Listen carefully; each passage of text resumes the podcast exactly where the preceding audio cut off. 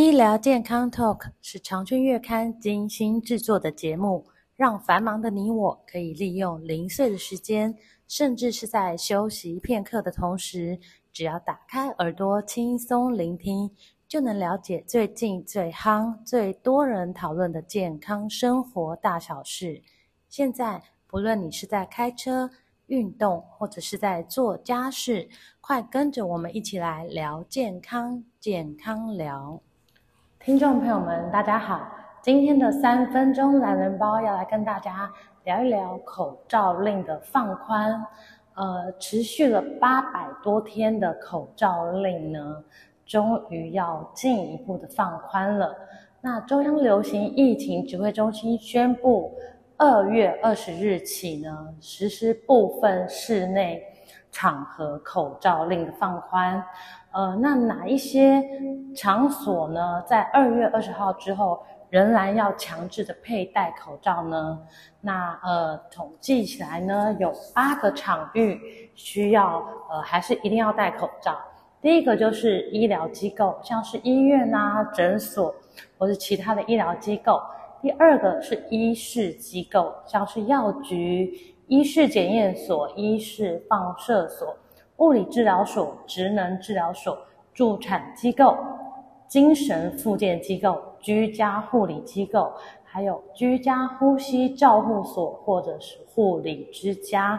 那第三类呢，是老人福利机构，像是长期照护的机构啊、安养机构，还有其他老人的福利机构。第四类呢，是长期照顾服务的机构，像是住宿式的长照机构或是团体的家屋。好，那再来呢，是荣誉国民之家，也需要呃一定要戴口罩。好，那再来一个是儿童及少年服务机构，像是安置教养机构等等，还有身心障碍福利机构，尤其是住宿式的。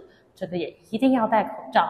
那最后一项呢，跟最多人相关的就是公共运输及特定的运具，包含铁路、捷运、缆车、公路客运、市区巴士、计程车、空运、海运，好，救护车、康复巴士等等，这些地方呢，都还是要强制佩戴口罩。那呃，如果你在上面说的这些场所呢，要饮食拍照。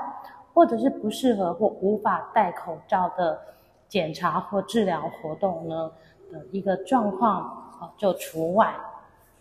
呃，那么至于学校的部分呢，就时间往后延，要到三月六号起才会开放学生在校园内呢或补习班里面自主佩戴口罩。所以呃，一般人是二月二十号就实施刚刚讲的只有。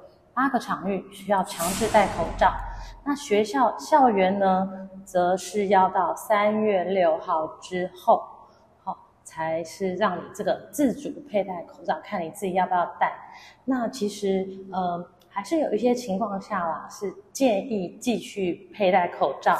那呃，例如说年长者啊，或是免疫力低下的脆弱族群呢，建议还是要戴好口罩。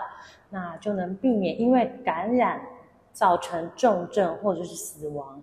那还有周围的亲友也可以持续戴口罩，来降低他们接触病毒的几率，保护这些脆弱族群。好，那么有发烧、呼吸道症状的人呢，也要自主佩戴口口罩，保护他人。另外呢，还有一个状况就是在人潮拥挤。无法保持适当距离的情的不通风的场合，也建议自主佩戴口罩。好，那以上就是今天的三分钟懒人包。